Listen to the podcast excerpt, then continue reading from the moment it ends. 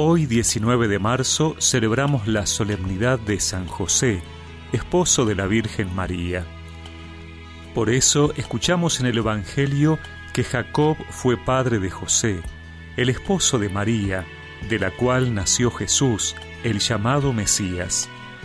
El origen de Jesús Mesías fue de esta manera.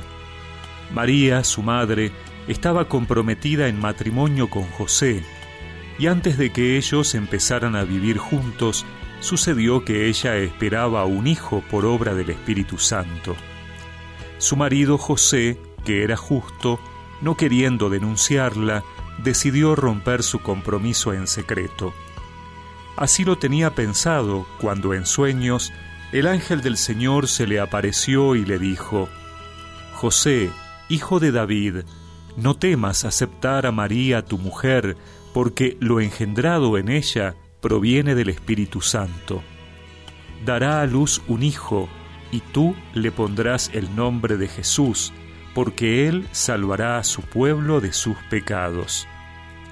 Cuando José despertó del sueño, hizo lo que el ángel del Señor le había mandado.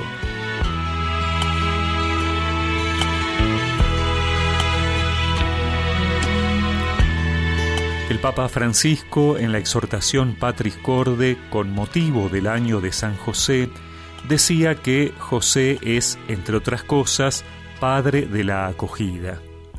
José acogió a María sin poner condiciones previas. Confió en las palabras del ángel. La nobleza de su corazón le hace supeditar a la caridad lo aprendido por ley, y hoy, en este mundo, donde la violencia psicológica, verbal y física sobre la mujer es patente, José se presenta como figura de varón respetuoso, delicado, que aún no teniendo toda la información, se decide por la fama, dignidad y vida de María. Y en su duda de cómo hacerlo mejor, Dios lo ayudó a optar iluminando su juicio. Muchas veces ocurren hechos en nuestra vida cuyo significado no entendemos.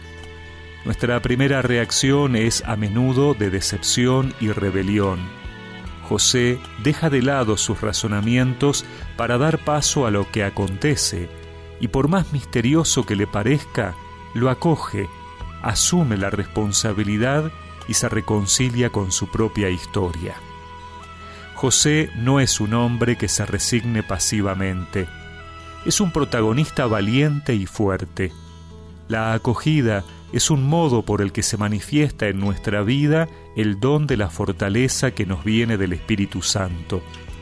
Solo el Señor puede darnos la fuerza para acoger la vida tal como es, para hacer sitio incluso en esa parte contradictoria, inesperada y decepcionante de la existencia.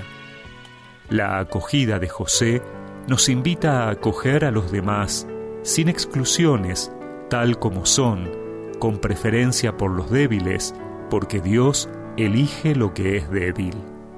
Hoy a tus pies ponemos nuestra vida, hoy a tus pies glorioso San José, escucha nuestra oración y por tu intercesión obtendremos la paz del corazón.